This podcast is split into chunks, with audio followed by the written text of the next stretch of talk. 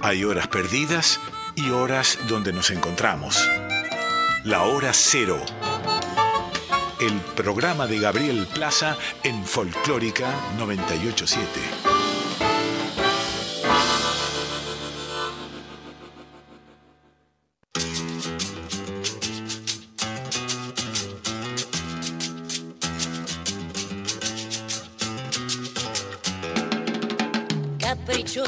la reina colecciona amores que te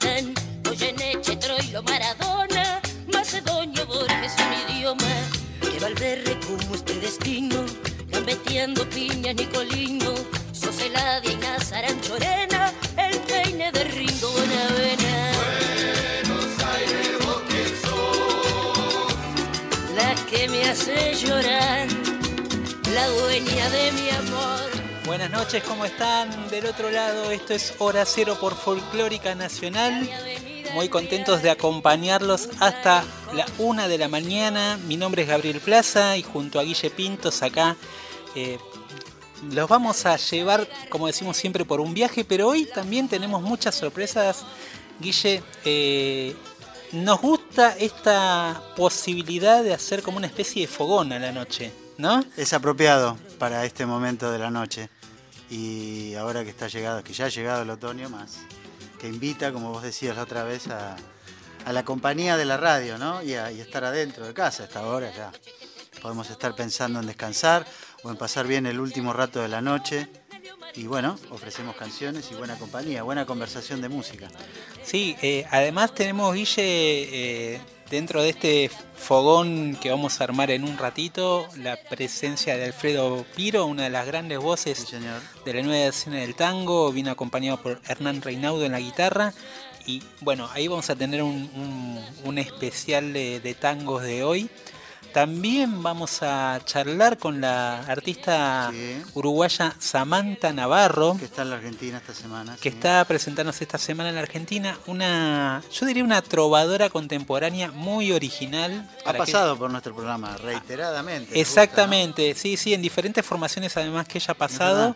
Eh, y es una, también es una voz de, de esta generación, digamos, podríamos decir paralela a otros artistas de la música de Uruguay como Martín Buscaglia, ¿no? Eh, influenciada por algunos artistas como desde Fatoruso a Leo Maslía, eh, y también de toda esa tradición trovadoresca entre la canción y también el rock, de artistas como Mariana Ingol, eh, Diane Denoir, o sea, como que, que tiene toda una historia ahí que nos va a contar seguramente ahí Samantha cuando charlemos con ella después de la medianoche. Sí, y también tenemos música, bueno, un poco ahora vamos a contar, pero digo, relacionada con fechas, con fechas de esta semana, de la que viene, de la que pasó, el mes de abril, relacionado con la música. Em, bueno, pasó, y en este caso por el aniversario redondo, una fecha como la del 2 de abril, eh, se cumplieron 40 años del inicio de una aventura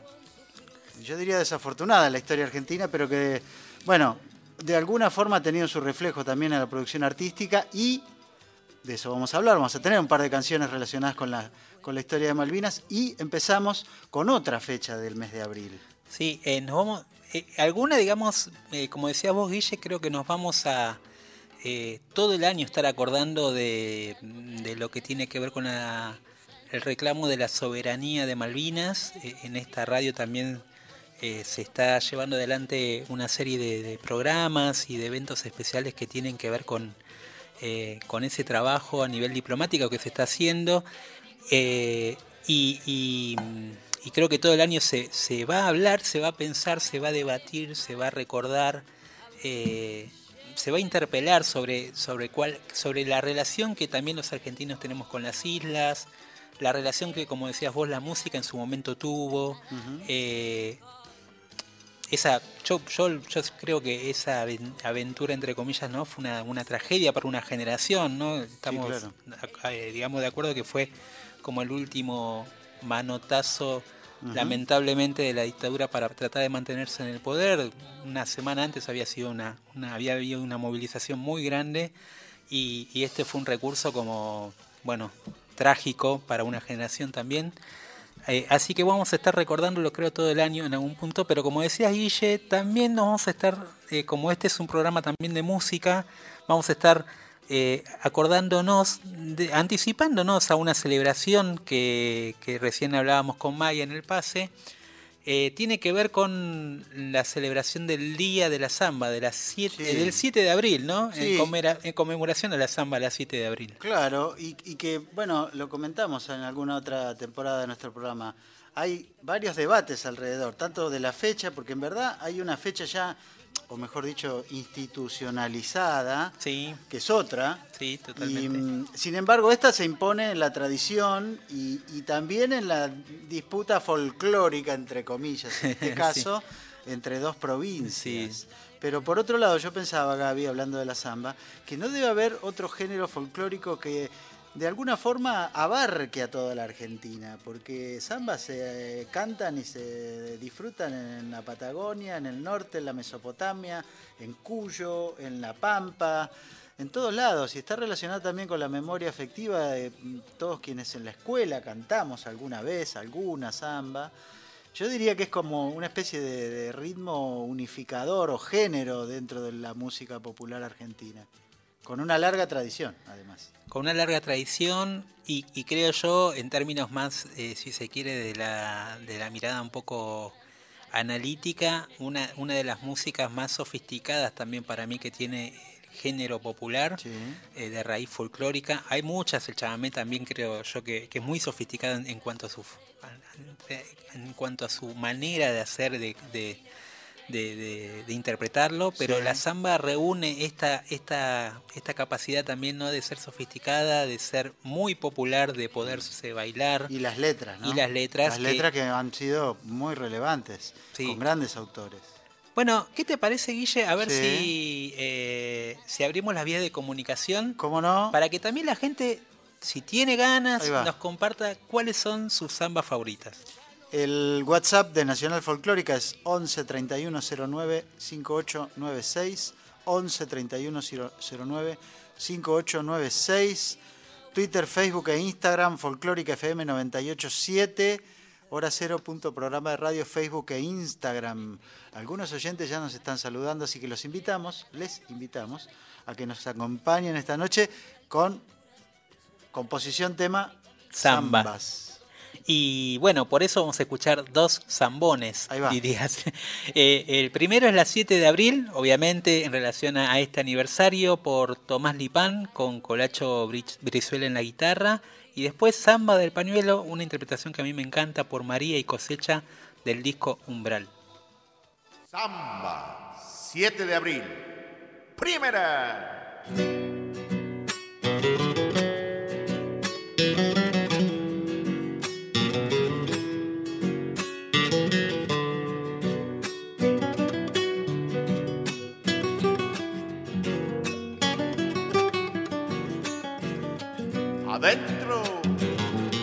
Triste y con penas me voy. Voy cantando esta canción, buscando consuelo en esta samba, porque me ha pedido el corazón.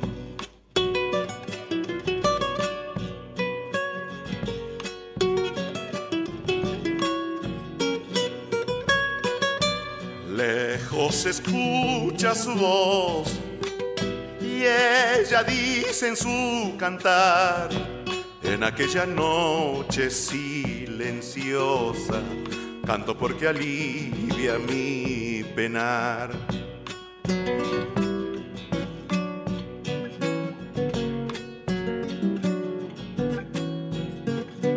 Vuelta, otros andarán por ahí igualito como yo, cantando triste sus penas.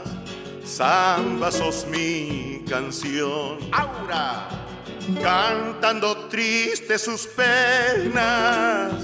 Samba sos mi canción.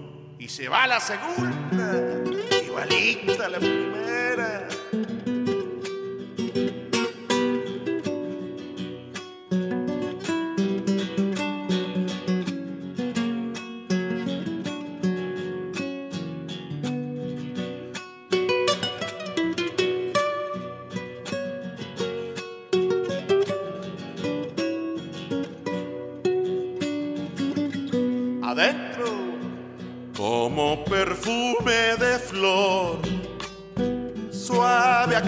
Acompasada sos, has hecho bailar a muchos criollos, haciendo vivir la tradición.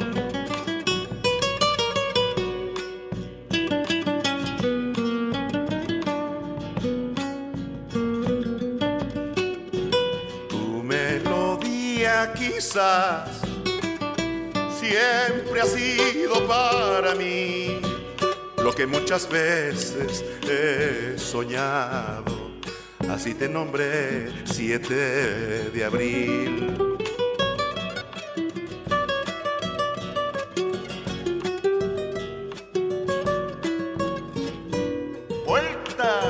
Otros andarán por ahí igualito como yo, cantando sus penas, samba sos mi canción.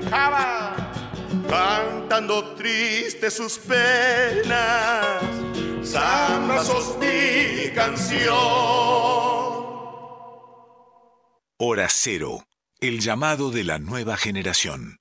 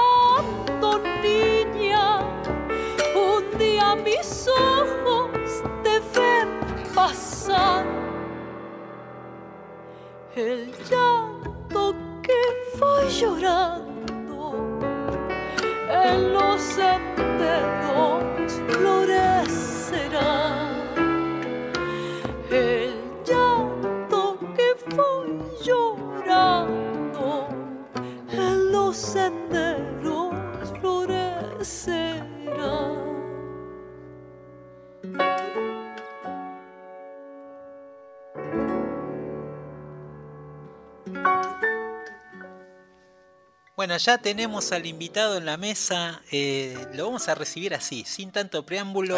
Alfredo Piro y Hernán Reinaudo. Mucho gusto, buenas noches, como dirían. Muchísimas gracias, muy buenas noches. Buenas noches. Bienvenidos. Muchísimas gracias. Gracias por tan cálida recepción. A ustedes por venir y desde ya lo sumamos, Gaby, a nuestra consigna del día, porque tengo tenemos repercusión. Bien, bien. A ver, cuente. Bueno, desde, eh, mira, tenemos dos mensajes. Uno desde Tucumán. Justo que vos dijiste, Tucumán y Santiago del Estero. Sí, señor. Em, Esther de Amaicha del Valle, Tucumán. Qué lindo, este, Y nos desea buenas noches otoñales. Y eh, desde Santiago del Estero, Tere Castronuevo elige como su samba favorita, tal vez así, de Néstor Garnica. Eh, bien santiagueño ahí, porque, eh, bueno, Néstor, un baluarte ahí de, de la música de Santiago ¿Ustedes tienen alguna samba así? O que por historia o porque les gusta mucho esté entre sus entre sus favoritos. La Nochera. La Nochera. ¿Por qué? A ver. No sé, quizás por lo que decía de la infancia, mi viejo por ahí la escuchaba mucho, la cantaba. Es de Cabezas, creo. Sí, Ernesto Cabezas. No sé, me encanta esa samba. Eh, bueno, igual hay muchas zambas que me gustan, pero no sé. Yo por mi afición a, a Citarrosa no puedo eludir eh, recordándote esa samba que es preciosa. Bien. Sí. Aparte de Citarrosa ha cantado muchísimas zambas. Te ¿no? iba a decir, es verdad. Este guitarrero de Carlos de Fulvio, pero eh, las poquitas que hizo, bueno, joyitas como Bueno, Samba por vos mismo, ¿no? sí, sí, sí, sí, sí. No, Si y te a- vas, Claro, y vos en un momento, además, eh, te metiste como en ese viaje citarrociano, ¿no? Estuviste... cuatro años y medio, sí. ¿Por qué te habías Una metido ahí en, en ese viaje? Porque me, porque me fascinó Citarrosa. Yo me coincidió en eh, dos hechos puntuales. Primero que eh, al año que fallece Citarrosa, yo adolescente y adolescen, adoleciendo mi adolescencia propia, acompaño a mi vieja a un gran homenaje que le hacen ella, Joan Manuel Serrat, este, Juan Carlos Baglietto, en el, en, en el cilindro, el estadio famoso del cilindro que Claro. estaba en Montevideo. Y ahí descubro lo que conozco quién era la figura de Citarrosa, siendo yo, pero lo más este, post-punk es insoportable, ¿viste? Y cuando presento en el año 98 mi primer disco en, en la sala Baz Ferreira, en la Intendencia de Montevideo, ahí descubro, este, me compro la colección de los inéditos de Citarrosa, donde están los famosos tangos cuando graba Sí. de papel, Tinta Roja, Madame Yvonne, eso, y me agarró una, un metejonazo tremendo. Y el destino de la vida me hizo cruzar con Moscato, con Maximiliano Moscato Luna, y bueno, nos este, desarmamos mutuamente en nuestra fascinación por la obra de Alfredo y nos metimos en un viaje que duró cuatro años y medio. Contaste algo, Alfredo, al comienzo, que es que fuiste a Montevideo con tu madre y, digamos, entonces lo conociste a Citarrosa. No, no, no, Al, al año que fallece. Ah, el año Ah. que fallece. Eh, Citarrosa fallece este, en 1989 Claro. y nosotros en, eh, no, se cumple un año, el 17 Ah. de enero del año 90 es que viajamos ahí a- al, al Estadio del Cilindro, Claro. sí, el homenaje. Hoy lo quedaría, pero me cortaría este, las dos muñecas por tomar conciencia nuevamente. Sí, sí, sí. Pero para, igual creo yo que, que, que vos este, naciste en una familia que habrás, imagino, sido testigo privilegiado de algunos encuentros o cosas, o conocido personas que quizás otros por, bueno, porque no han tenido esa cercanía eh, Mm. de tener dos viejos, eh, tu mamá, la Tana Rinaldi, Mm. tu viejo Osvaldo Piro, eh, quizás otros no tuvieron. No sé si tuviste esa vivencia, digamos, de en cercanía muchos o casos no tomé conciencia tardíamente. Claro. Yo, yo el primer recuerdo que tengo eh, es el de Cátulo Castillo en, en el foyer de la casa de mi vieja en la calle eh, Canning, se llamaba entonces, Escalabrino Ortiz. Eh, pero tengo ese recuerdo casi fotográfico y en blanco y negro, pero porque Cátulo, que era mi padrino, entró y puso este, en mis brazos a la que fue mi primera mascota que vivió nueve años en la casa nuestra. Cátulo había sido fundador de MAPA. ¿no? Este, y, y nosotros durante muchos años fuimos a la casa de, de Amanda, eh, Amanda Pelufo y de sus hijas. Hace poco nos volvimos a reencontrar con, con Dorita, con su hija, Mirá. la hija de Cátulo. Y ese recuerdo que yo tengo el primero, y yo tendría, yo nací en el 73 con Cámpora a la cabeza, y eh, el Cátulo fallece en el 75, ¿no? El mismo año que Pichuco. Y así que es el primer recuerdo de dos años que tenía. Claro. Y, y, y, eh, siendo de esa casa donde, este, donde te criaste, digamos, eh, la decisión de cantar después y dedicarte al tango teniendo como...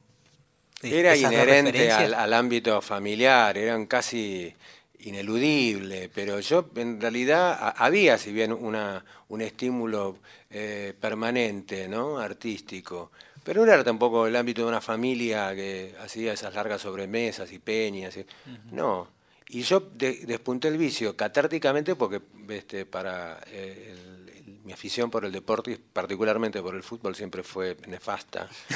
Eh, eh, tuve que hacer catarsis por un lado artístico y fue por el dibujo y la pintura. Dibujaba muy bien de chico, sí. Después fui perdiendo poco a poco el, el hábito. Hoy lo voy recuperando de a poquito con mi hija, ¿no? este, que mi hija Victoria, que tiene 10 años, y cuando me pongo a dibujar con ella. Pero mucho después apareció la, la música. Quizás Ligia sí lo tuvo mucho más claro de, de entrada. ¿No? Es una tentación preguntarle estas cosas, Alfredo, pero bueno, también está bueno conocer ese otro lado. A veces tiende a idealizarse un poco, y este, entonces te deben haber dicho, uy, qué bueno, vos estabas ahí, ¿no? música por todos lados, qué sé yo. Bueno, seguramente sí, pero por otro lado, bueno, eran tus viejos, qué sé yo. Y no dejaban nunca de, de- de serlo. No hubo dobleces, no hubo un, un- un doble faz en el caso de ellos. ¿no? Lo que sí tomo yo también conciencia, tardíamente, eh, mirando el- el- la foto completa, o la película completa, si se quiere, este, aunque la película todavía trasciende, no terminó, por suerte. Eh, es mi- vieja, claro, se está haciendo. Eh, yo iba a la primaria y tenía 7, 8 años y los pibes sabían perfectamente quién era mi vieja. Claro. ¿no? Claro. Este, eso es, es, es tremendo, porque eh, hoy pibe de 7, 8 años, ¿Te de daba los años vergüenza? que tiene. Sí, Sí, claro. Sí, Sí, sí. terriblemente, sí. Sí, sí, sí, sí. Bueno, hablemos, estamos hablando con Alfredo Piro. eh, yo no sé, yo hicimos una introducción un poco más eh, de la historia de Alfredo, pero Alfredo viene a presentar hoy El presente. el presente. Exacto. Además quiero decir algo. Alfredo eh, junto a Hernán forman parte de una generación del tango que es presente, ¿no? Y que acá muchas veces en el ¿verdad? programa eh, lo, lo decimos, eh, cuando en algún momento eh, se pensaba, o a veces se dice ligeramente, no hay más tangos, no hay gente joven que cante temas nuevos, no hay gente que escriba. Bueno, le decimos a ellos lamentablemente que están equivocados. eh, desde la, de, digamos, yo creo que a veces falta información sobre esto y a veces hay gente que repite esos discursos. Por suerte, digamos, no es así. Y acá en el programa repetimos que desde el año mediados de los 90, pero además hay una historia atrás que viene yo creo que hubo una historia que se continuó, pero que en un momento, bueno, eh, se retomó con más fuerza, creo yo, a mediados de los 90, cuando empieza una generación a, a crear su propia historia dentro del tango de vuelta, a apropiarse del género y a sentirlo como algo eh, que los represente, que sea parte Que de su voz generacional, ¿no? Como, si, como, como, era, como era el rock para Sí, muchos. hemos hablado muchas veces aquí en el programa sobre, digamos, como una línea de tiempo que, en- en la, en- que se puede encuadrar dentro del genérico música urbana. Entonces, tal vez ustedes pertenecen a esa generación en donde el rock, como nueva música urbana de finales de los 60, con su propia poética y su propio mundo, digamos, terminó confluyendo con lo que había sucedido antes también, y ahí se encuentra como una nueva música de Buenos Aires, ¿no? Siempre hemos hablado de eso. Y a partir de los 90 en adelante, que también tiene que ver con cuestiones sociopolítico y económicas, Mm, cual, hubo como una cosa así como de resistencia y de regreso a ciertas fuentes culturales que nos hacían falta, ¿no? Los 90 con su paridad cambiaria y todo ese mundo que nos vendían, que era muy bonito. Sin embargo, estaba sucediendo algo por debajo. Que Y el vacío tan presente en la cultura, Claro, realmente. totalmente. Si uno analiza el trazo histórico, van de la mano, ¿no? Este, el, el auge de las orquestas de la, de- de la famosa década de oro en los años 40, Claro. junto con la implosión del, del peronismo y de la cultura ¿no? nacional de regambre también, años atrás, y pasa. Fíjate vos que nosotros creo que Hernán y yo que tenemos este, eh, la misma edad, pertenecemos, no sé si la misma edad, pertenecemos a la misma generación, eh, la cual una generación eh, cultivada muchísimo tiempo en, en el rock, necesitamos reconocernos años después, trascendiendo la adolescencia, en el tango, justamente, para a- abrazar nuestra propia eh, identidad. Y creo que ese es el, el- el eslabón, de alguna manera, perdido entre lo que pasa hoy con un pibe que en nuestra adolescencia abrazábamos indudablemente al rock, este, que es lo que se perdió en, el en los años 90, cuando nosotros nos espejamos por una necesidad cultural, identitaria, social, con el tango, y hoy este, es otra la música que se llama este, comercialmente música urbana, pero que también deja un vacío de sentido este, Sí, fuerte. total, total. Bueno, ¿quieren, Vamos. eh, quieren eh, empezamos a cantar? Yo me sumé, ¿viste? No, no es que voy a cantar yo, le, le advierto al, al público. ¿Qué quieren hacer? Vamos a hacer una, una milonga, me pertenece, tiene un aire cetarrociano, hace poco en palabras. Se llama Para seguir tus pasos. Se le dedico a una señora que nació en el año 1935 eh, y que es mi madre.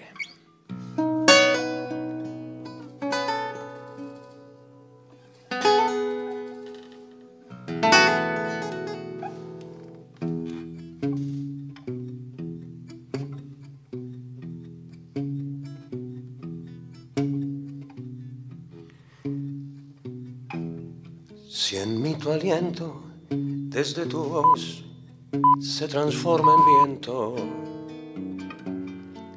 y cada beso es un sacudón que se transcribe en verso y a cada paso por donde voy vos, vos sos camino abierto. Se quedaría por esta vez mi corazón contento. Si con tu abrazo puedo soñar y dormir en tus brazos. Si me desarmo en un tropezón, vos, vos juntas los pedazos. Y en cada viaje de mi ilusión sos el mejor ocaso. No olvides nunca que yo estaré para seguir tus pasos.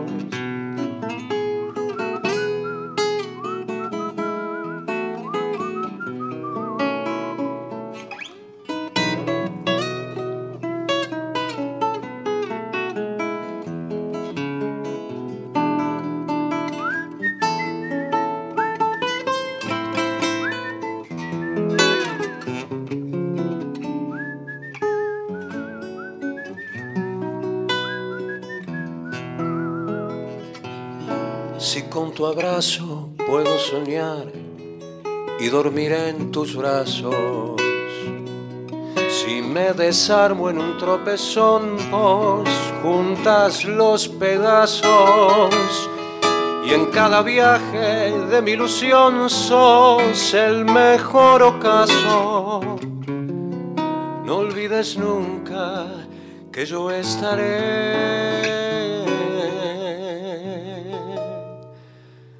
para seguir tus pasos.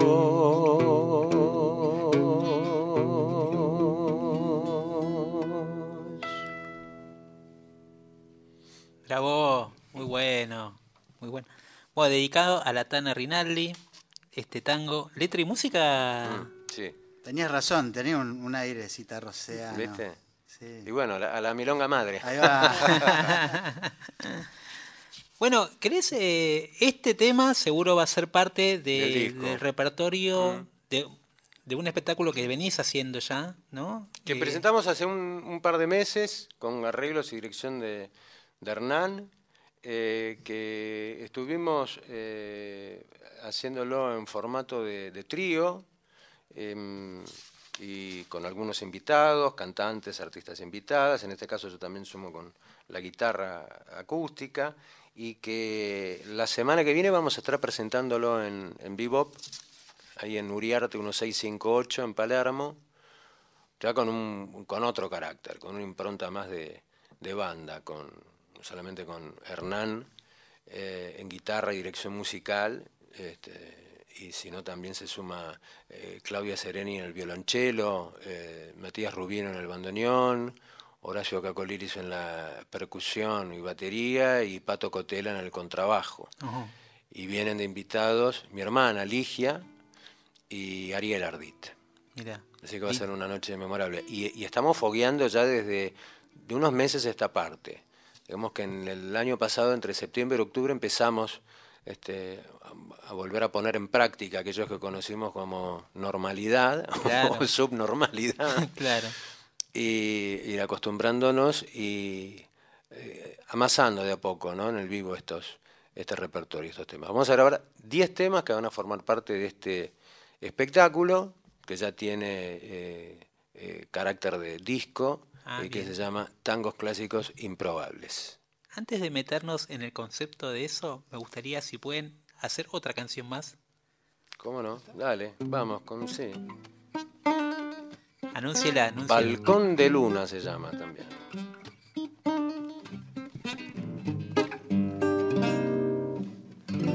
Hoy la luna está embriagada de recuerdos. Tanta noche para tan flaco balcón. Los recuerdos que envejecen no son lerdos, ni se matan en la última ilusión.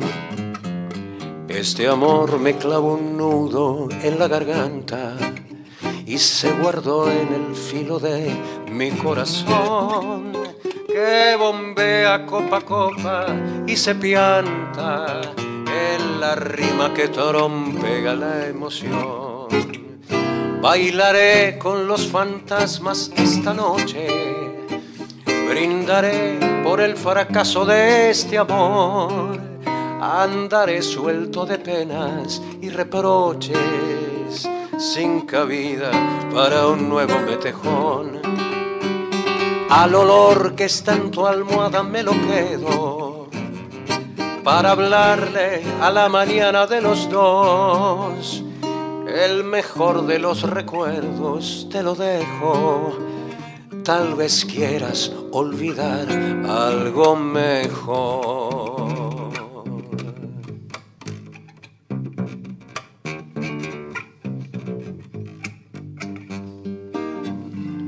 Este amor me clavó un nudo en la garganta y se guardó en el filo de mi corazón que bombea copa a copa y se pianta en la rima que trompea la emoción. Bailaré con los fantasmas esta noche, brindaré por el fracaso de este amor andaré suelto de penas y reproches, sin cabida para un nuevo metejón. Al olor que está en tu almohada me lo quedo para hablarle a la mañana de los dos. El mejor de los recuerdos te lo dejo. Tal vez quieras olvidar algo mejor. Bailaré con los fantasmas esta noche. Brindaré por el fracaso de este amor. Andaré suelto de penas y reproches, sin cabida para un nuevo metejón.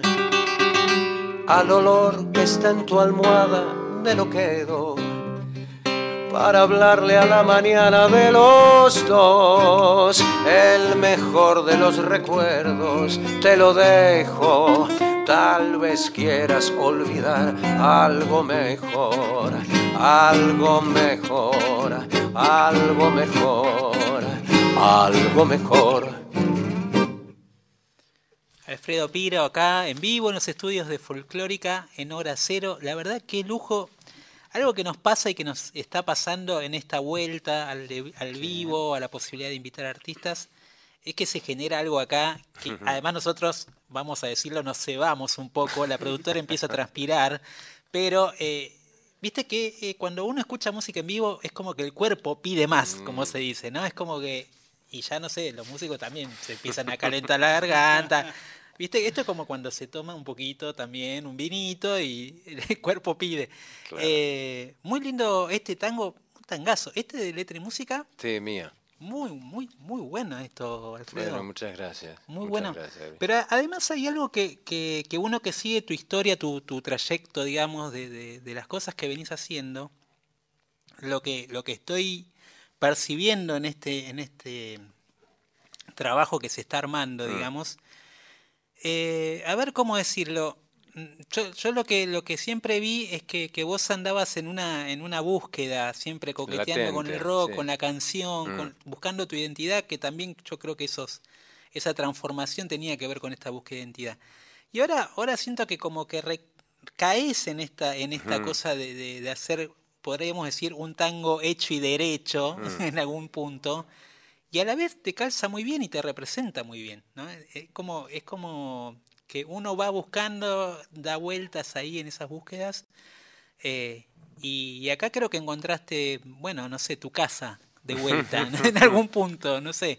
Bueno, muchas gracias, eh, bienvenido sea. Sí. Bueno, e, e, ese hábito eh, es que se haga costumbre y que no se pierda nunca, porque esa latencia de búsqueda hace al, al artista en sí, ¿no?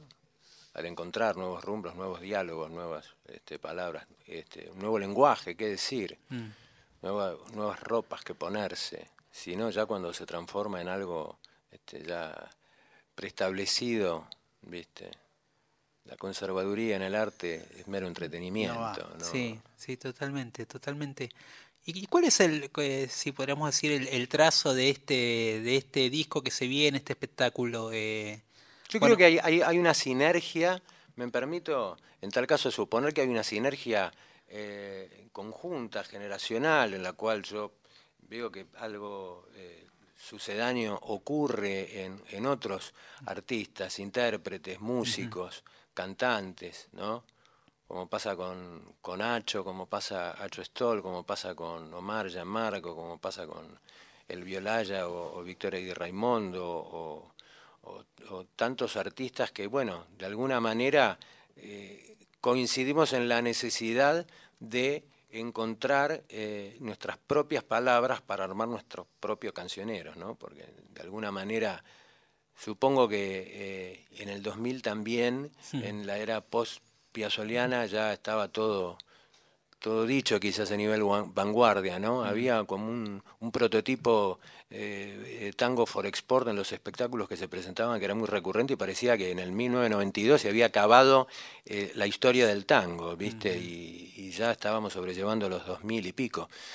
Y bueno, me parece que ahora lo que encuentro yo, parto de esta necesidad de retomar ese lenguaje y hacer, que hablaba de sinergia, causa común, ¿no? Porque este... Eh, repertorio también eh, abrevamos en el cancionero generacional que tienen obras de, de Omar Yamarco, de, de Hacho Stoll, de Alejandro Bullot, eh, y, creo que tiene que haber un, ida y vuelta, porque si no es endogámico el discurso, ¿viste? ¿Qué es lo que pasaba en los 40 que, que tan eh, tanto reivindicamos como la época de oro? Había también un, un convite este, tal tema, no era de forma exclusiva, sino empezamos a, circular un poco este, con el lenguaje y a prestarnos las, el ropaje, este, termina siendo endogámico el discurso. Yo lo hago, lo escribo y queda acá. No, yo el día que escuche a un cantante, un músico interpretar una obra mía, me voy a morir de la emoción. claro, tal cual. Bueno, es algo que pasa, que creo que, que, está pasando por suerte hace unos años, esto de que otros se canten, los de su generación se canten eh, también ese repertorio nuevo, se, se, se, difundan entre ustedes, por así decirlo, a la vez, ¿no? Como que, o que hagan crecer ese repertorio entre más personas. Eh, ¿Cómo estamos? ¿Estamos para un temita más? Bueno, más pero eso significa que, que, podemos seguir hasta las 2 de la mañana. Ah, no, no. me parecía.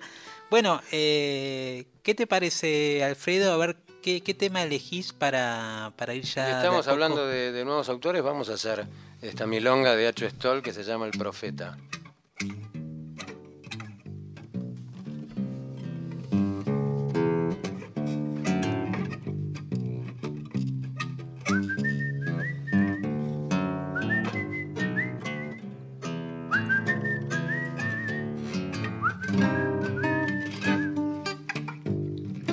Sabe llevar la pelota, sabe parar y mirar, sabe mentir la gambeta, solo le falta golear.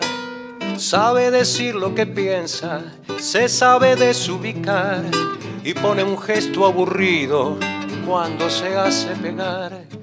Sabe afilar las palabras para que puedan clavar la daga de su profecía. Cuando se pone a gritar que es el fin de la infancia y nosotros jugando, es el fin de la tierra y nosotros bailando, es el fin de la luna que ya no la miramos, es el fin de la hierba y nosotros fumando, y nosotros fumando. Dice que tiene una radio en una muela de atrás que le cuenta despacito todo lo que va a pasar. Entre su ceja y su barba, una mirada letal con la lupa paranoica de los mesías de bar. Sabe subirse a la mesa cuando te gana el billar y pone los ojos en blanco cuando se pone a gritar que es el fin de la infancia y nosotros jugando, es el fin de la tierra y nosotros bailando, es el fin de la luna que ya no la miramos, es el fin de la hierba y nosotros fumando, y nosotros fumando.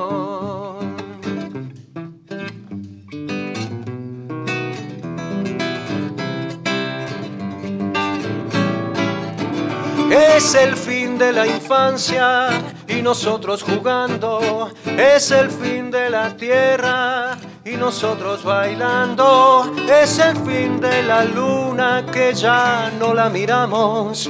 Es el fin de la hierba y nosotros fumando. Y nosotros fumando. Ahí va. Alfredo Piro acá en Folclórica Nacional, hora cero hasta la una. Bueno, Alfredo, eh, Una muestra, una muestra de lo que se Claro, verá. si quieren más, Ahí va.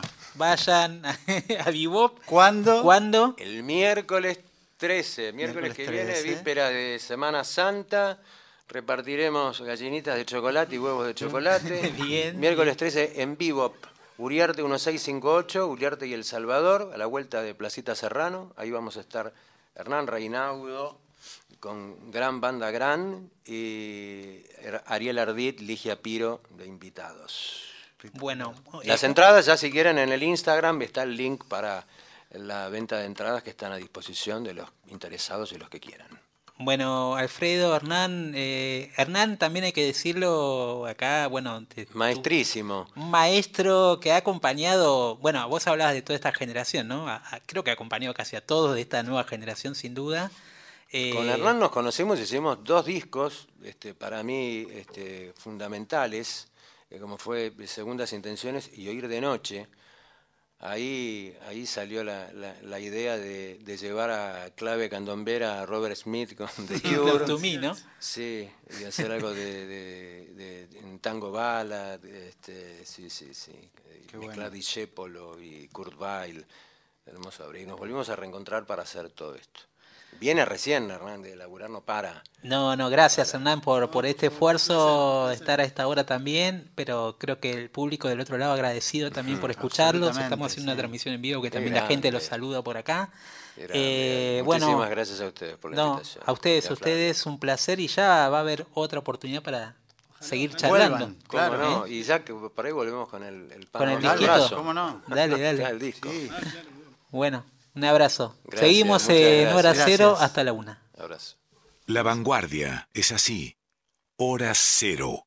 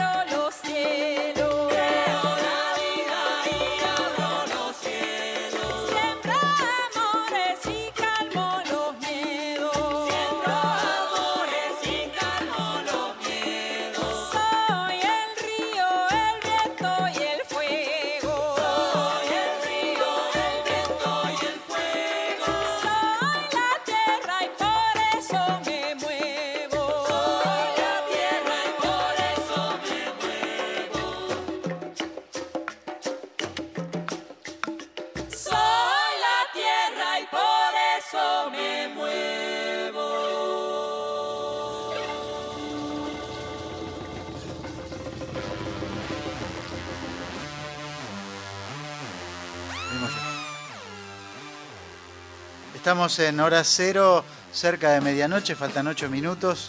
La temperatura en la ciudad de Buenos Aires es 18 grados, es una noche agradable.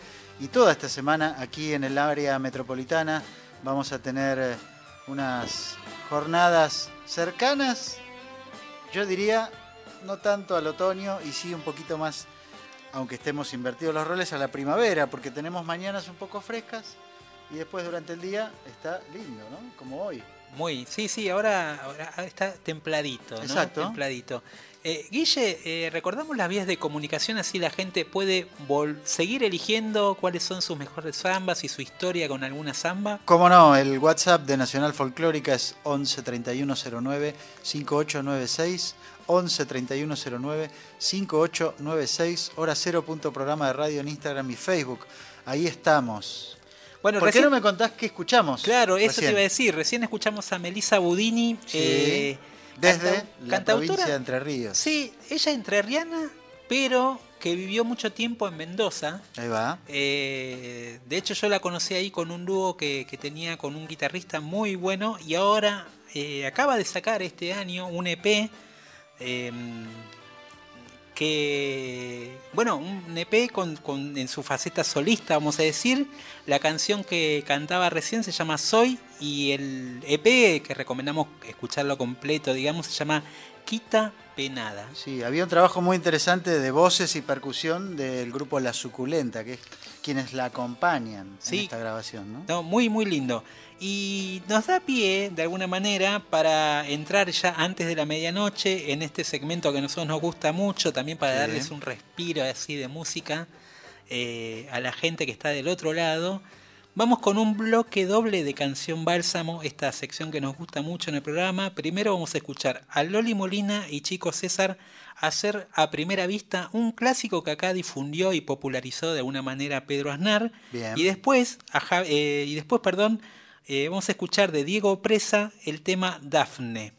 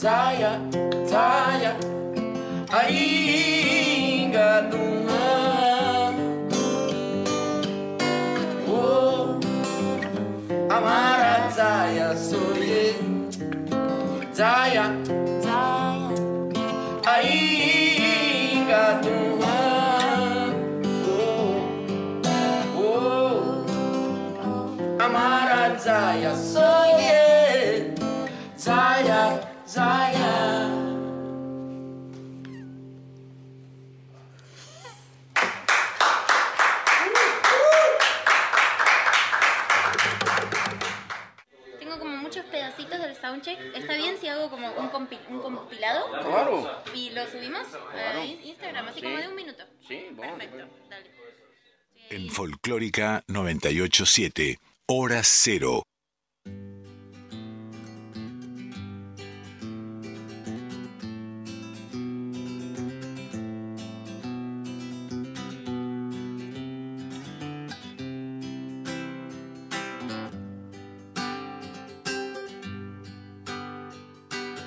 Dafne no quiere convertirse en laurel ella quiere ser un dios. Se para en seco, da la vuelta y dice que el sol retro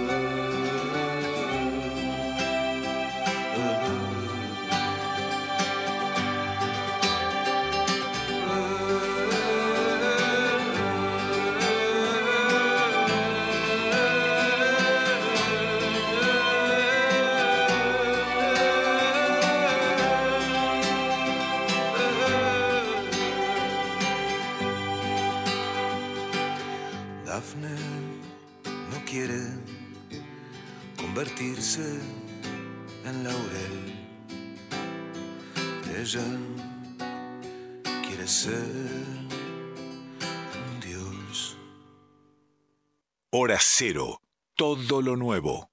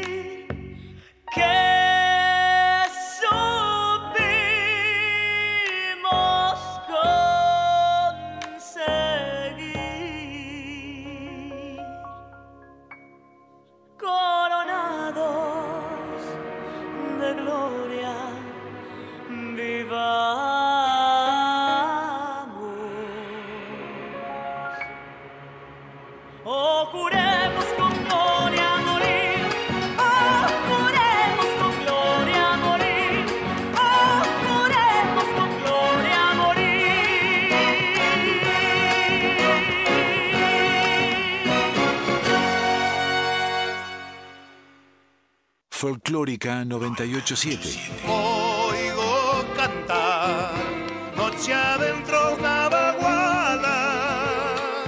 Es que un cuestero va cambiando de esperanza. La música habla por nosotros. Búscanos en Instagram, Twitter y Facebook. Folclórica FM 987. Disfruta de nuestras postales de radio.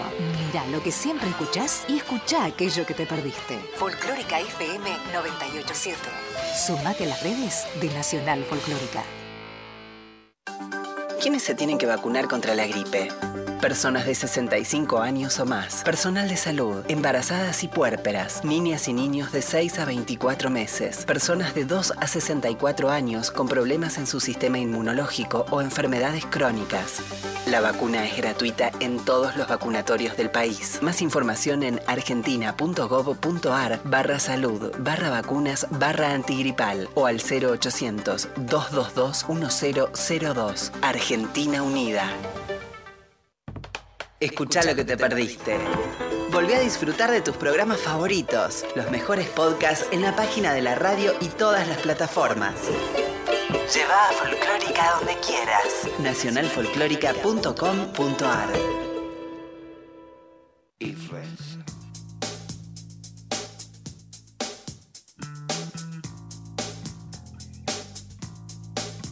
Puedo ver y decir, puedo ver y decir y sentir. Así los recibimos con Charlie García cantando Influencia. Eh, bueno, Charlie García ha sido una influencia para mucha gente en todos los géneros. De hecho, creo que lo fue para nuestro también invitado de hoy temprano, Alfredo Piro. ¿no? Seguramente, Sin duda. seguramente. Y nos viene bien, Charlie, porque mm, nos sirve de excusa un poco para presentar eh, este bloque donde buscamos un poco ver cómo dialogan diferentes músicas, ¿no? Eh, Gente de la música popular que se vincula con el rock, gente del rock que se vincula con la música popular, nuevas versiones basadas en repertorios del rock pero llevadas al tango o al folclore, que, es, que es algo que nos gusta mostrar, ¿no? Cómo, cómo esta, eh, este diálogo entre músicas fluye naturalmente y no hay ni prejuicios ni barreras No. Eh, que impidan ahí comunicarse. Y hoy tenemos dos eh, artistas.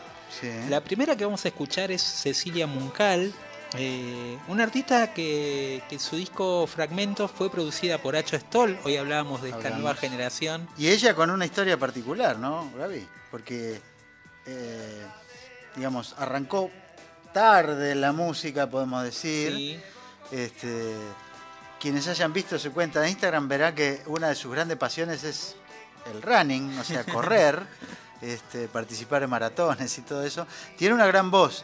Y en el caso de este disco, en donde está la mano de nuestro amigo Alejandro Varela también, eh, hay algunas versiones de canciones en donde hay un tratamiento instrumental que de alguna forma resalta el registro vocal que tiene Cecilia. Me parece que ese es el, el principal atractivo que tiene esto que vamos a escuchar. Sí, de, de ella habíamos escuchado en algún momento Sí. parte de su material Muñequita China Sí. que había editado en 2017. Este es, es su, su nuevo disco. Fragmentos. Fragmentos, eh, del cual elegimos esta canción que es de Lisandro Aristimuño para vestirte hoy. Una canción de, de uno de los discos más populares de Lisandro, ¿no? Y que hoy hice la prueba de escuchar la- el original y escuchar esta versión.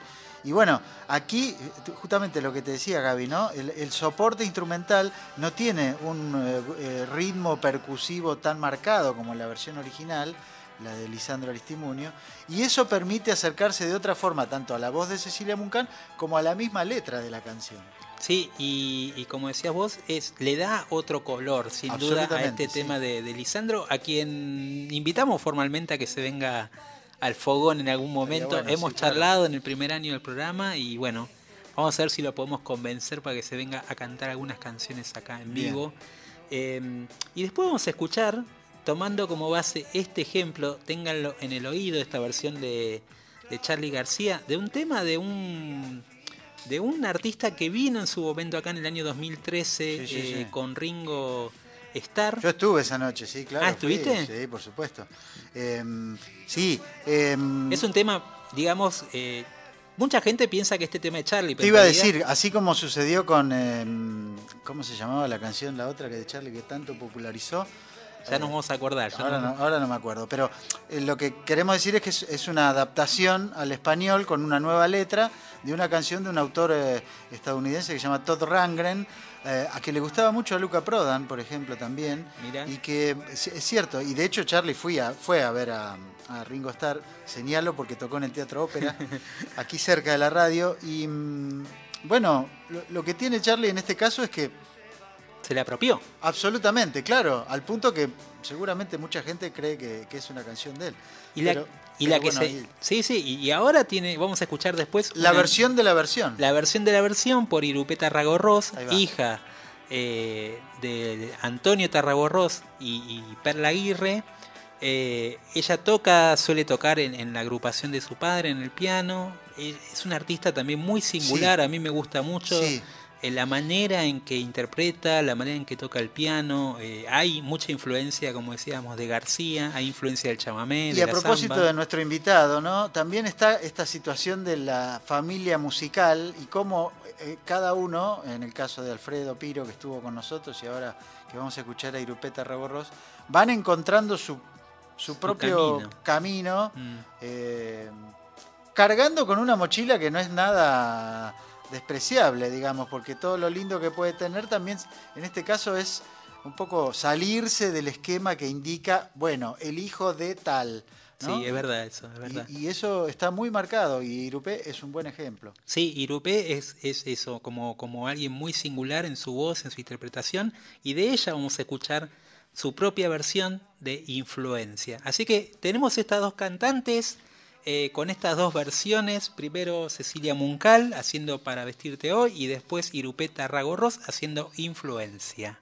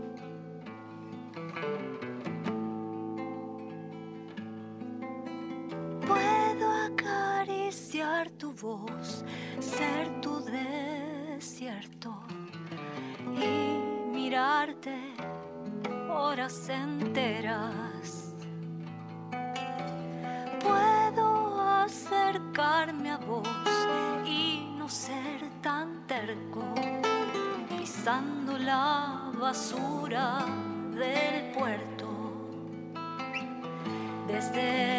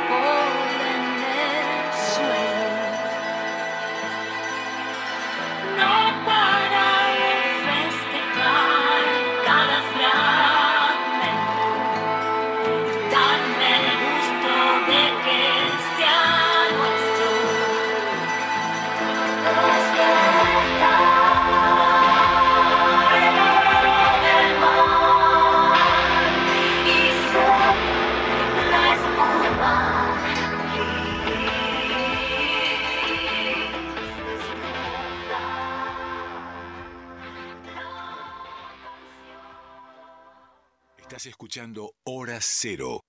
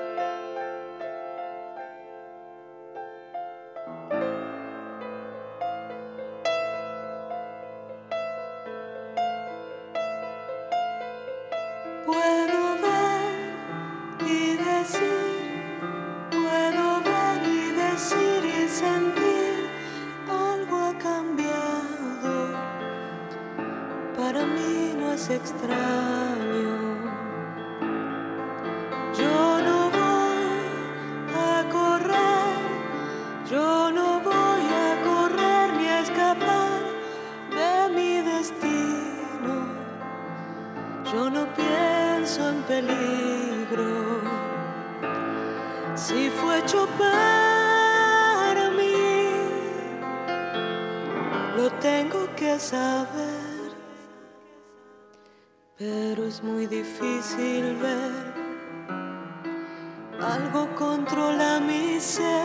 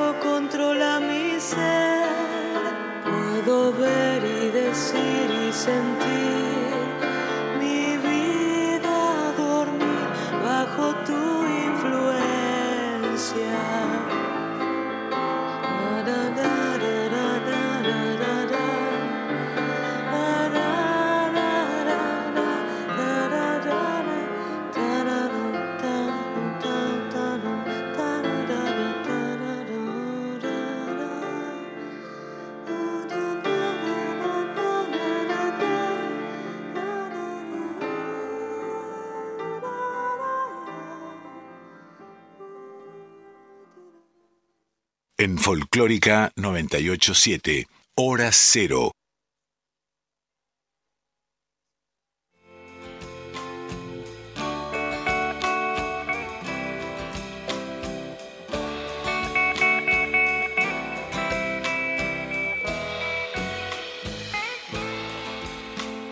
El viernes me emborraché a punta de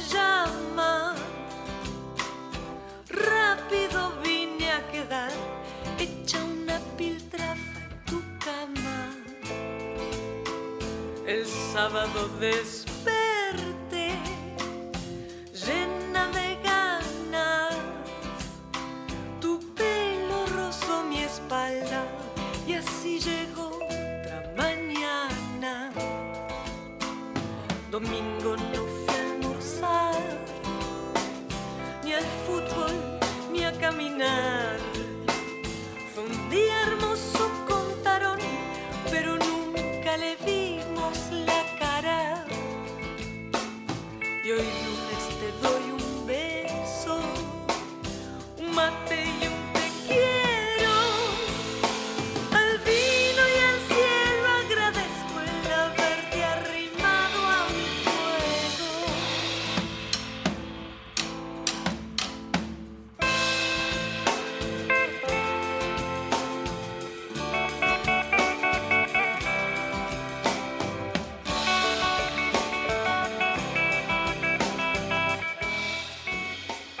sí, lo que está sonando, están escuchando a Samantha Navarro, artista uruguaya, que está en comunicación directamente desde Montevideo. Hola Samantha, te recibimos acá en Hora Cero por Folclórica Nacional. Un placer volver a charlar después de años, diría, que nos encontramos una vez, creo que en la casona del Conde de Palermo. Estoy hablando de muchos años. Muchos ¿eh? años, claro. ¿Cómo estás, Samantha?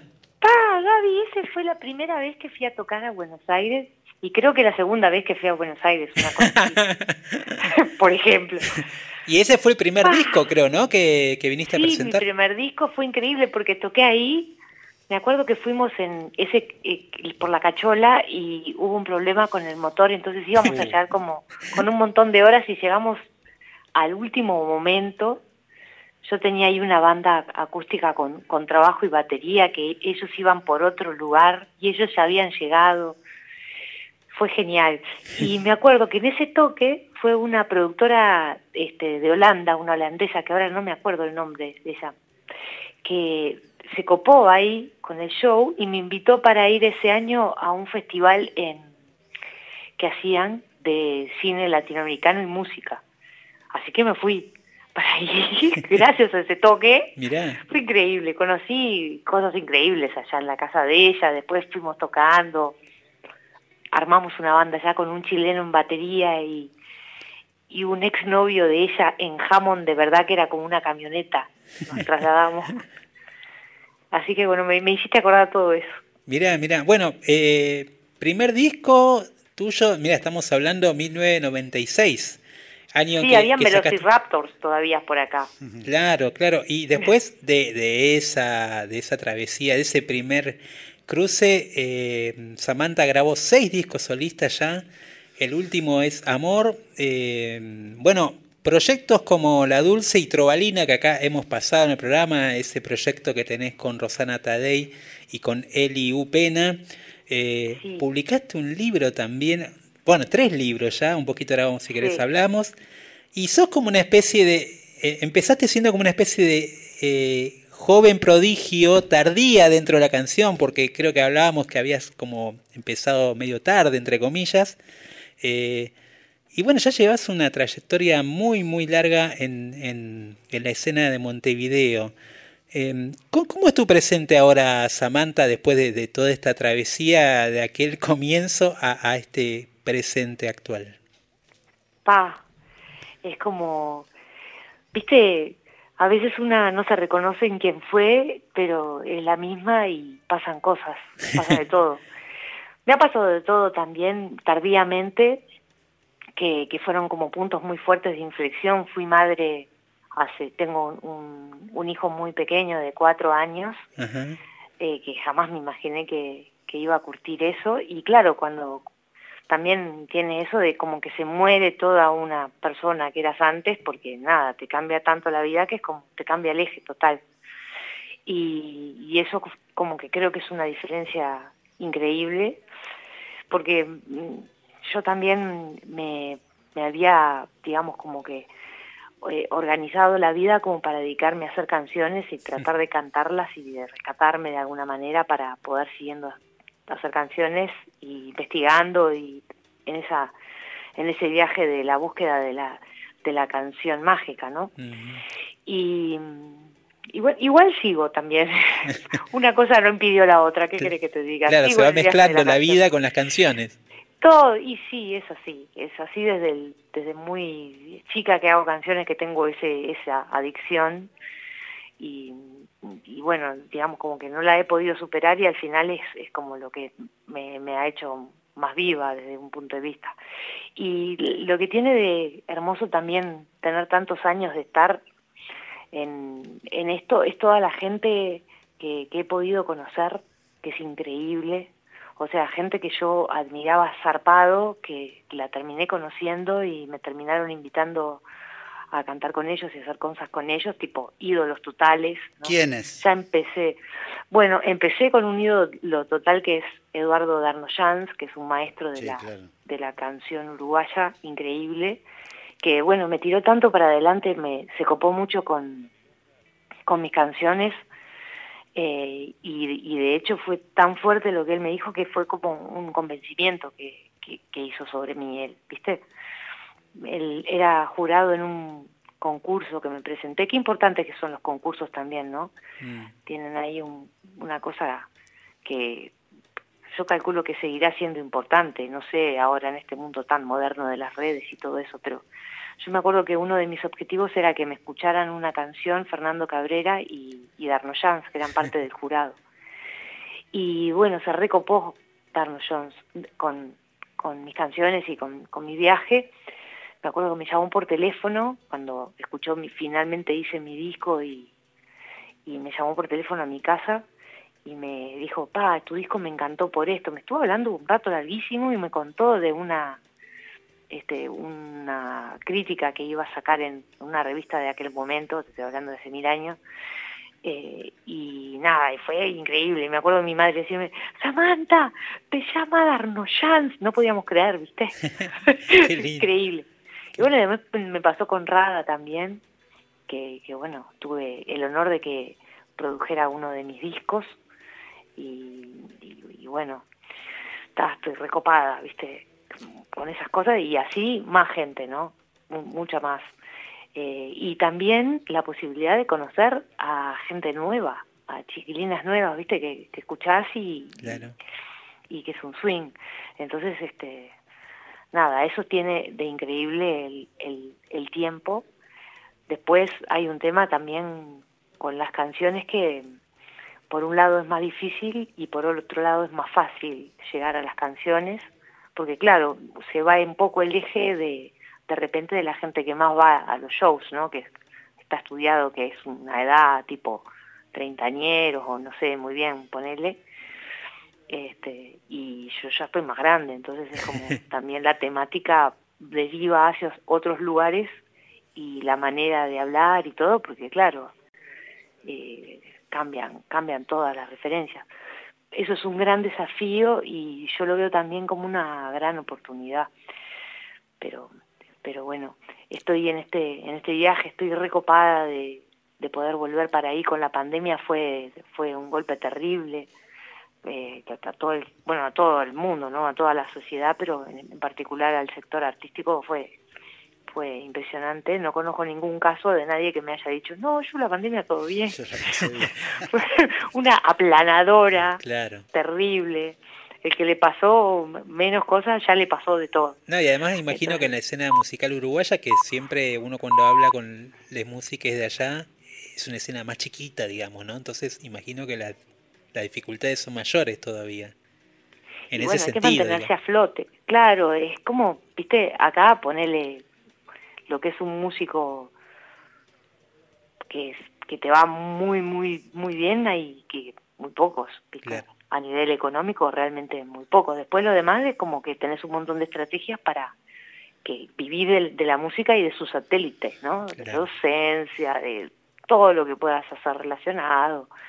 En fin, es, es, es complejo, es un desafío y, y bueno, y ta, y si tenés la adicción a la música y a las canciones, no te queda otra que buscar las estrategias para, para rescatarte y tejer las redes y sobre todo, sobre todo, tratar de, divertirte.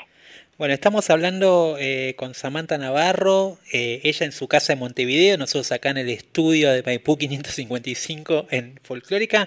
Y, y, mm, Samantha, te quería preguntar, nosotros pasamos una, una especie de aire de samba que se llama Al vino y el cielo, y después vamos a escuchar Sodoku, una canción que hiciste y que grabaste con, por lo que estás diciendo, uno de tus ídolos, Fernando Cabrera. Pero, pero en, en tu música como que hay esta, esta convivencia de mundos musicales diferentes también, ¿no? Además tengo una anécdota que, que, que recogí ahí de una entrevista donde decías que en una noche fuiste telonera de Enrique Iglesias y después fuiste telonera de Spinetta en la misma noche. Entonces, Eso habla un poco de, de- de una especie de eclecticismo y de una especie también de apertura a otros sonidos. Sí, mirá, ya que estamos en este horario, te digo, hace poco fue como que me iluminé y dije, claro, viste, pues siempre me preguntaban qué género hacía yo de, ¿no? Ahora hay como una cosa que se llama canción de autor o canción de autora, creo, Sí. pero es medio vago. Entonces yo llegué a la conclusión de que lo mío es degenerado. degenerado. Y después como siempre tuve, este, salvo mi, mi, mi, mi banda que es La Dulce, propiamente dicha, después tuve un montón de, de aventuras colectivas maravillosas. No solo Trovalina, pero tuve también eh, con, eh, con allá, con Alan Plaxta en el colectivo argentino-uruguayo, que es maravilloso. Pasamos bomba también, terribles músicos, divinos. Después estuve también con Santuario acá, eh, con Alejandro Tuana. Trabajé también con Federico Deutsch, con música de teatro, o sea, muchos, cosas distintas. Ahora estoy con, con un proyecto también con Diego Maturro. Este, entonces también me di cuenta que era degenerada y promiscua. Todo mal.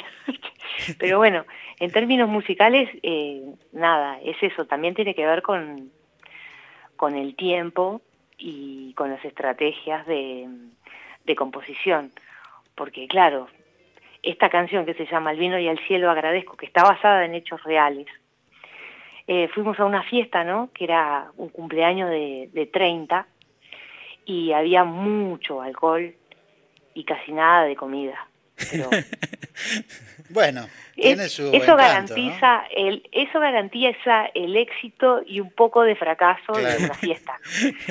Sí, o ¿O un no? éxito efímero y un fracaso Un posterior. Contundente. Sí, en fin, es muy contundente. Entonces en un momento llaman por teléfono unas amigas que iban a llegar más tarde y decimos, traigan chorizos, por favor, porque era como que la gente vomitaba en el jardín, ¿entendés?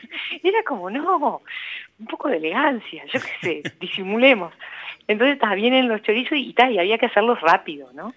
Entonces ahí me enseñan esto de la expresión que se llama a punta de llama, que yo no tenía ni idea, Claro. y que es como que, que se cocina así para que sea más rápido y la expresión, la palabra, la, la frase me pareció tan hermosa a punta de llama que hice un par de canciones con ese con ese concepto, ¿no? Y, y claro, y como venía de, de, como que era de gaucho, ¿no? Esto se llama punta de llama, los gauchos, ¿viste? Como el microondas de los gauchos, me explicaban a mí que mm, me cuesta un poco. Y, y pa, y dije, ta, si es así, la canción tiene que ser un aire de samba, no queda otra Claro. tiene que ir por ahí es lo que necesita ella para para este para cabalgar dicho sea de paso. Ta, y ahí este entonces va por ahí. Pero me he, he coqueteado con muchos aires de, de así folclóricos por decir de alguna manera. Yo soy alumna del maestro Klisic de acá de Uruguay que tiene un libro que se llama Rasgueos para mano derecha, que se lo recomiendo a todos, que es un libro maravilloso. Y entonces ahí él explica un montón de rasgueos clásicos. Entonces, nada, es bárbaro como un ejercicio de composición agarrar un, un, un estilo, un, aire de, y tratar de componer en función de, de eso. Yo lo hice pila mucho con el bossa nova, que en una época me, me fasciné, hice pila de bossas, semis bossas nova, o sea, aires de, ¿no? Eh, y, y bueno, y así fui investigando muchas cosas y también pasa que tratás de hacer algo y te sale otra cosa porque no sos de ahí, es como un aire, es una inspiración. Entonces dentro de, de- de- del error, entre comillas, aparecen unas magias ahí. Entonces también es, es interesante eso. A mí me, me fascina eso de la investigación. Bueno, estamos hablando con Samantha Navarro eh, desde Montevideo y, y a Samantha, venir a tocar. eso, invita a la gente a, a tu show. ¿Cuándo es? ¿Dónde es? Es este jueves en un lugar maravilloso, que todavía no fui, pero me dijeron que es increíble. Todo el mundo le dije, voy a tocar en Astatrilce. Ah, me sí. dicen, Astatrilce es divino, está buenísimo, así que estoy regozada. En Astatrilce a las 21 horas y voy con Telonero, que es un crack de acá, que se llama Diego Maturro, que es un músico muy maravilloso. Va él a hacer unas canciones, después eh, hago yo mi set y él me va a acompañar en algunos temas también. Voy a presentar canciones de todos mis discos, que entre los colectivos y los otros tengo como 12 ya, una docena de un montón. Pero bueno, y de canciones que no están en ningún lado y alguna versión también. Así que va a ser como un show así, este, probable, no sé si las personas que van para el show conocen alguna canción mía o no, si no las conocen es un buen, buen momento, momento. para ir a conocerlo y si las conocen es un buen momento para ir a pedir una canción y que yo no se las cante. Bueno, eh, nosotros vamos a pedir una a, a nuestro musicalizador Víctor Pugliese, que ya ahí la tenemos en punta, que se llama Sodoku, con Fernando Cabrera. Y bueno, Samantha, gracias por estar del otro lado a esta hora, pasada la medianoche. Eh, y bueno, te deseamos lo mejor para este concierto en vivo y como siempre, un placer volver a charlar con vos después de tanto tiempo. Ah, qué divino. Muchísimas gracias a ti, muchísimas gracias a, ahí al programa divino y bueno, felicidades. Les espero a todos por ahí. Eso, bueno, Vengan. ahí estaremos. Un abrazo, Samantha. Besos, besos. Chao. Chao.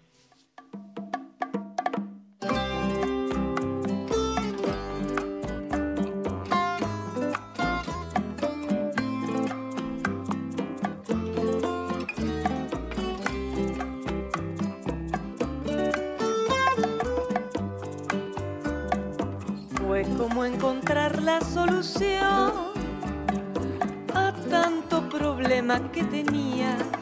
Tu sutil humor e inteligencia le pusieron luz a mi vida. El azar saltó en mi corazón, harto de mi suerte descosida.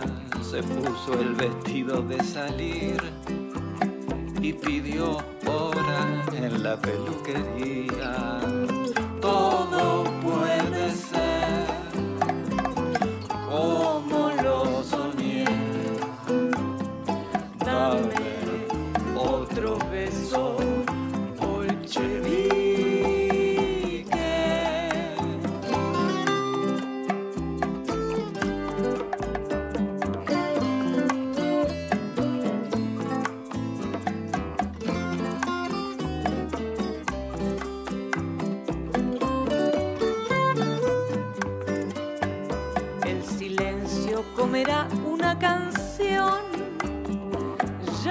quedan prisas ni estridencias. Nubes en el cielo me recuerdan que todo es metáfora y elocuencia. Gracias por cantar esta canción. Me silbó un gorrión en mi vereda. Hacen tantas ganas de bailar. El tiempo lo pide y todo lo arregla. Ángel de papel, frasco firme, tu piel,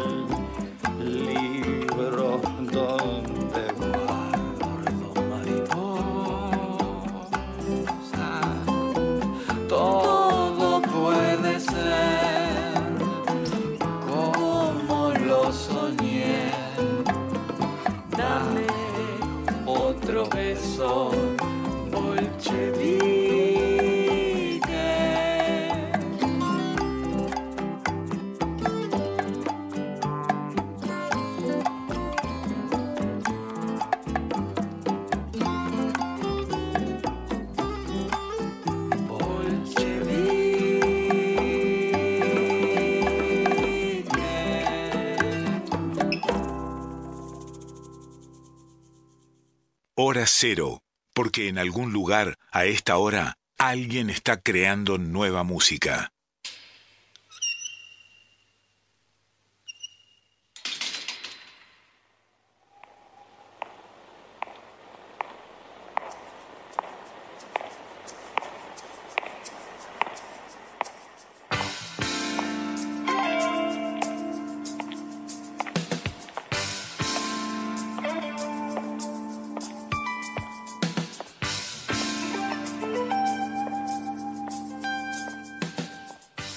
Esta hora, decía el eh, separador de nuestro programa, son las 12.041 del miércoles.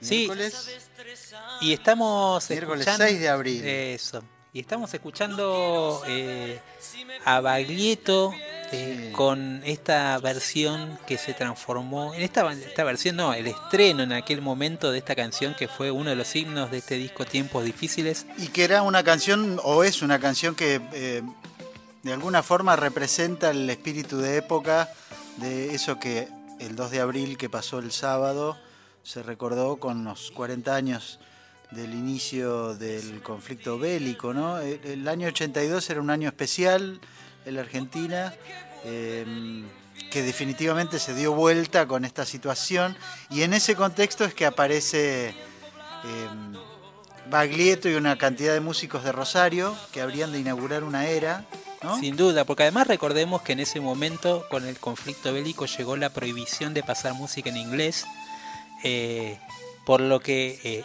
e- esa prohibición hizo que Terminó los sellos, redundando, claro, claro, no- no en los sellos salieran a buscar artistas nacionales y en ese momento, eh, justo en ese momento, eh, la nueva trova rosarina aparecía, digamos, como, como, podremos decir, como la encarnación de otra música con otros aires, con, también con esta singularidad de ser de Rosario, donde confluían músicas tanto del rock, de la música urbana como el rock, como también del tango, el folclore, sí. ¿no? Eso le dio una, un color totalmente diferente. También eh, estaba la voz de Baglietto, esta imagen que tenía él, medio así de, de entre rockero de los 70 y casi diríamos crística la imagen. Y una presencia escénica muy fuerte y llamativa para la época, eh, en donde era un cantante que, al, al estilo, por ejemplo, podemos citar en el caso del rock, de lo que era Peter Gabriel con Génesis, Sí. tenía como un sostén dramático Sí, propio de la actuación teatral. Sí, digamos, muy, ¿no? era muy teatral la interpretación, ¿no? Y por eso Sí. creo que, que esas canciones también eran como pequeños cuadros eh, de, de pequeñas obras teatrales, ¿no? Porque también, por así decirlo, las letras eran muy Bueno. Eran eh, letras como en algunos aspectos bastante trágicas en algunos casos. pero con un alto poder narrativo, digamos, ¿no? Eso también hay que recordarlo de, de esa camada de músicos, los autores, ¿no? Bonicio, Van der Mole, Lalo de los Santos, un joven este, de 18 años llamado Rodolfo Páez. eh, y Baglietto era como la cara visible. Yo te conté la otra vez que eh, eh, volvieron a mi memoria, como lo que contaba Alfredo al principio, ¿no? Imágenes de ese, de ese momento, ¿no? Yo iba a séptimo grado, vivimos la guerra en Olavarría con especial patri- patriotismo, ¿no? Como todos los argentinos y argentinas de aquella época. Y vine a Buenos Aires en ese momento y tengo la imagen de las- la, la ciudad empapelada con afiches de, de Baglietto que estaba por tocar en obras y que había salido este disco Tiempos Difíciles, ¿no? Claro, y, y hablando con ellos hace poquito, Sí. Eh, Porque van a tocar, también van a- hace 40 años de, Claro, de ellos. hace 40 años de la edición de ese disco de Tiempos Difíciles que marcó como esta especie de boom de la trova rosarina. Eh, también, como decías vos, la presentación en sociedad de un joven Fito Páez que se iba a transformar en todo lo que se transformó hasta hoy. Sí. Y también con una presentación en obras sanitarias, eh, obras sanitarias en, en- en mayo, creo que fue el 14 de mayo, si no me equivoco. Bueno, ahí está, es esa fecha. eh, que, que fue como emblemática en ese sentido, junto a lo que iba a marcar por ahí, como decías vos, la explosión de todo un movimiento de- del rock y Sí. del pop en los 80, que se iba a ver, obviamente, después, eh, iba a llevar la música eh, del rock o la cultura rock a dimensiones ya de estadio, ¿no? Porque Sí. hasta ese momento era una música, por ahí podríamos decir, salvo algunas excepciones y algunos grandes grupos, como había sido con el caso de Cerú Girán, Cerú Girán, sí. y en su momento con Sui Generis eh, o Almendra, etcétera, pero eh, seguía siendo una música, digamos, de un público pequeño. Como de un ambiente más pequeño, ¿no? La, la proyección que le dieron los medios con lo que vos contabas, de alguna forma te, este, ayudó a masificarlo. Lo otro que quería decir es, han pasado 40 años, ¿no? Y algunas memorias se pierden, pero, digamos, eh, estábamos en la guerra y había recitales, porque en Buenos Aires, más allá de que Charlie García pedía que no bombardeen Barrio Norte, Sí. la guerra era un espectáculo que ocurría por televisión, había grandes muestras de solidaridad, maratones televisivos para recaudar dinero y demás. Pero esta semana que pasó con tantas publicaciones que hubo, ¿no? Leí una muy en particular que hablaba de cómo se vivió en la Patagonia la guerra, ¿no? Claro, totalmente distinto, diferente, claro. totalmente diferente. Claro, claro. Acá en Buenos Aires era como, bueno, eh, digamos, estaba ocurriendo, pero muy lejos. Nos tocaba, obviamente, porque estaba muy presente y el centro de los hechos era la ciudad de Buenos Aires, pero a la vez no dejaba de haber una sensación de lejanía, por lo cual la vida continuaba dentro de los carriles normales de aquellas épocas. Sí, sí, de la normalidad, digamos, que se podía tener Total normalidad, dentro de la dictadura, ¿no? Sí, claro. Pero, pero sí es verdad que, y que siempre eh, eh, en la región patagónica te lo dicen, eh, la gente que, que vivió ahí la vivió de otra manera Total. eh, esta guerra. eh, y, y como te decía Guille, creo que, que hay una relación ¿no? entre en cuanto a ese momento histórico, eh, tristemente histórico para una generación, chicos de 18 años que los mandaron directamente a morir en, en- en esa guerra, digamos, y que hoy se reivindica obviamente por los carriles que tienen que ser, los carriles diplomáticos, sin este, renunciar a esa soberanía, pero por, por los carriles que corresponden. Eh, bueno, creó un impacto que, que hasta hoy, digamos, sigue, como decías, eh, como decías, va a haber una celebración de, de tiempos difíciles de aquel disco emblemático. Nos juntamos a charlar eh, con Baglietto y Silvina Garré, que ellos recuerdan aquel momento, digamos, de la guerra y de lo que ellos estaban viviendo particularmente y- vivido, y, claro. cómo lo vivieron. Y después, Guille, vamos a escuchar uno de los grandes temas de León Gieco dedicados a, a- a lo- a los combatientes Sí. en Malvinas y a esa juventud que se llama Para la Vida. ¿Cómo, cómo, cómo lo vivían ustedes esa situación? Justo eh, fue todo el, el éxito y estaba todavía la guerra, ¿no? Yo me acuerdo perfectamente cuando nos enteramos. Sí. habíamos llegado a Córdoba porque hacíamos un show ahí. Y como digo siempre, estaba sucediendo uno de los episodios más negros, más tristes, injustos, trágicos. Y al mismo tiempo nosotros estábamos cumpliendo un sueño. Entonces era una cosa agridulce, de alguna manera, paradójico, ¿no? como lo de Malvinas, digo, que cómo lo vivimos. Que justo en el momento nuestro era. Estaban sucediendo cosas felices en lo, en lo musical, digamos, en, lo- en los logros y bueno. Tiene más una generación joven la que está en Malvinas, ¿no? Además, yo, bueno, sonaba era en abril, ¿no? En la radio cuentan Sonaba los en abril chicos que estaban y que- allá. y sonaba Mirta de regreso y que eh, recibí, recibimos testimonios de- Sí. de, de, de excombatientes que estaban en un pozo y escuchaban las canciones hasta que se les terminaba la pila a la radio. Muy, muy emocionante. Muy emocionante. Yo creo que de todos modos nosotros, eh, o por lo menos yo voy a hablar por mí, yo no tenía una visión privilegiada de, de, la situación. También un poco yo me dejé engañar, quiero decir, también me subí al triunfalismo en algún momento, ¿no? Y bueno, y estamos, y nos sentíamos que estábamos colaborando con una causa que era de todos, y viste, y creer en esto de que eh, el chocolate le iba a llegar al que se soldado. hacían los conciertos y esa plata nunca llegó. y todo. También fuimos eh, grandes de- estafados de, de- de esa mentira eh, eh, loca, irreverente, suicida. Suicida, a ver, porque mandaban a otro, ¿viste? Eh, Sí, asesina. asesina en tal caso, claro, este, pero también en un momento, como todo en este país se transforma en fútbol, este, la guerra también era como un campeonato, ¿entendés? donde vamos ganando y ya, ya, ya. bueno, lo vivimos, como te dice Silvina, sabor agridulce porque interna- internamente a nosotros nos estaban pasando cosas que, que en realidad ni nos habíamos soñado que nos iban a pasar. ¿no? Exacto. Entonces, O sea, estábamos procesando eso que nos estaba pasando personalmente, ¿no? y procesando también... Digo que hay mucha se necesita energía para procesar eso que Sí, estábamos ya viviendo. creo, ya lo creo, ya lo creo. Así que creo que nosotros también fuimos parte de ese este, de ese grupo muy numeroso de gente que este, que creyó que era una acción de, de patria, que creyó que era una acción de recuperación de algo legítimo, por supuesto este, dolidos dolidos por la guerra, nada. Por supuesto, Pero era- sabemos muy bien quiénes fueron los más perjudicados, ¿no? No, y a la vez pienso que igual, eh, a, a pesar de esa situación contradictoria, pienso que, que ese disco y esas canciones en aquel momento fueron tan importantes quizás también a la vez por, por, todo, lo, que- por todo lo que se vivía en Argentina, ¿no? Como, más allá del condimento que uno le pone a cada canción,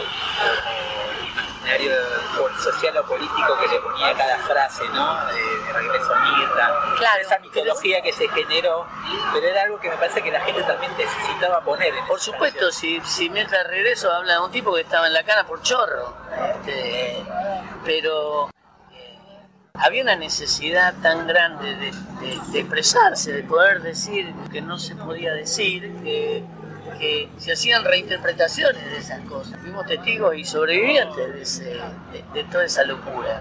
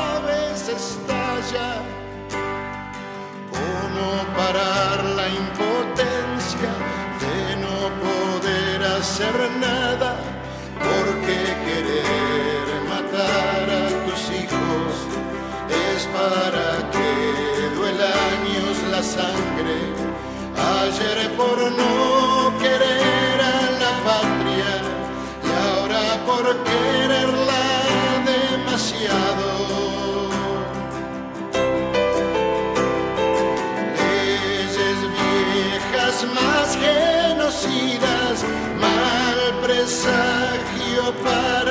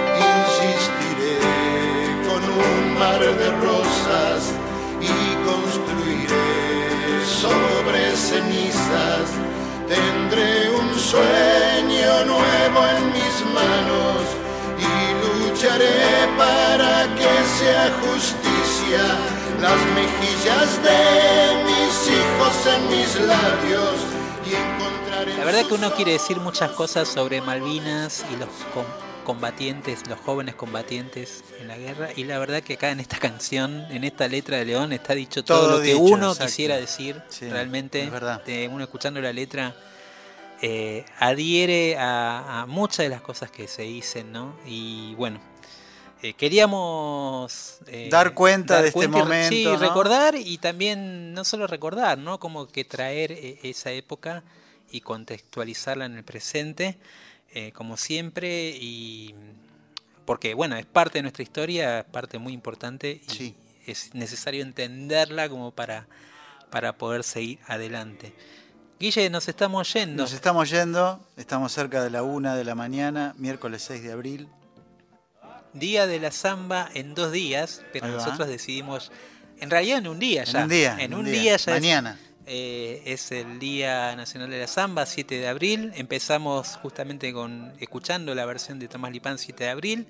Nos vamos a ir con eh, con la voz de la samba, de la, la voz de, de la música popular argentina, Mercedes Sosa, haciendo samba por voz, de Alfredo Citarrosa. Eh, gracias por estar del otro lado, gracias a los mensajes, a estar presentes a cada uno en donde quiera que estén. Espero que lo hayan disfrutado tanto como nosotros. Guille, tengas buena semana. Igualmente. Eh, gracias a Flavia Ángelo en la producción, a Víctor Pugliese Gracias, en la operación Flavia, técnica.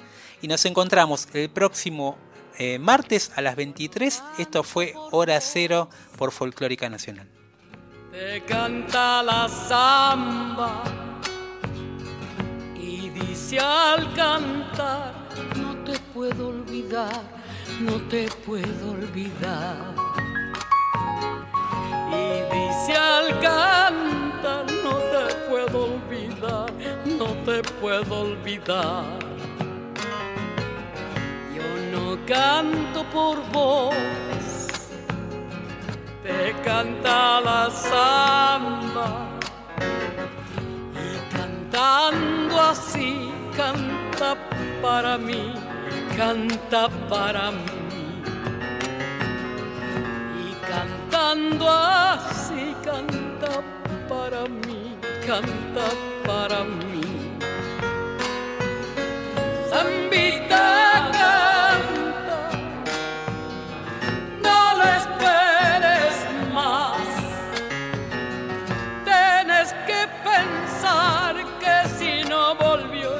Porque ya te olvidó. Perfuma esa flor que se marchitó, que se marchitó.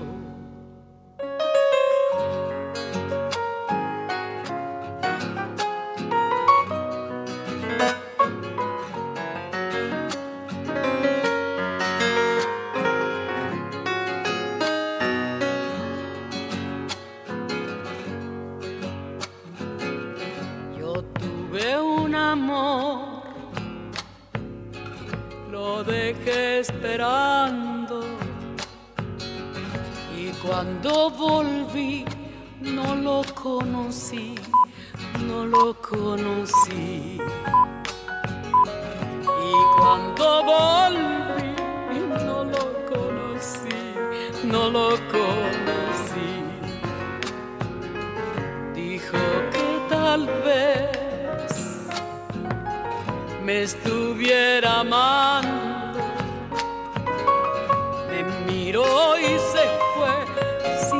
Decir por qué, sin decir por qué. Me miró y se fue sin decir por qué, sin decir por qué.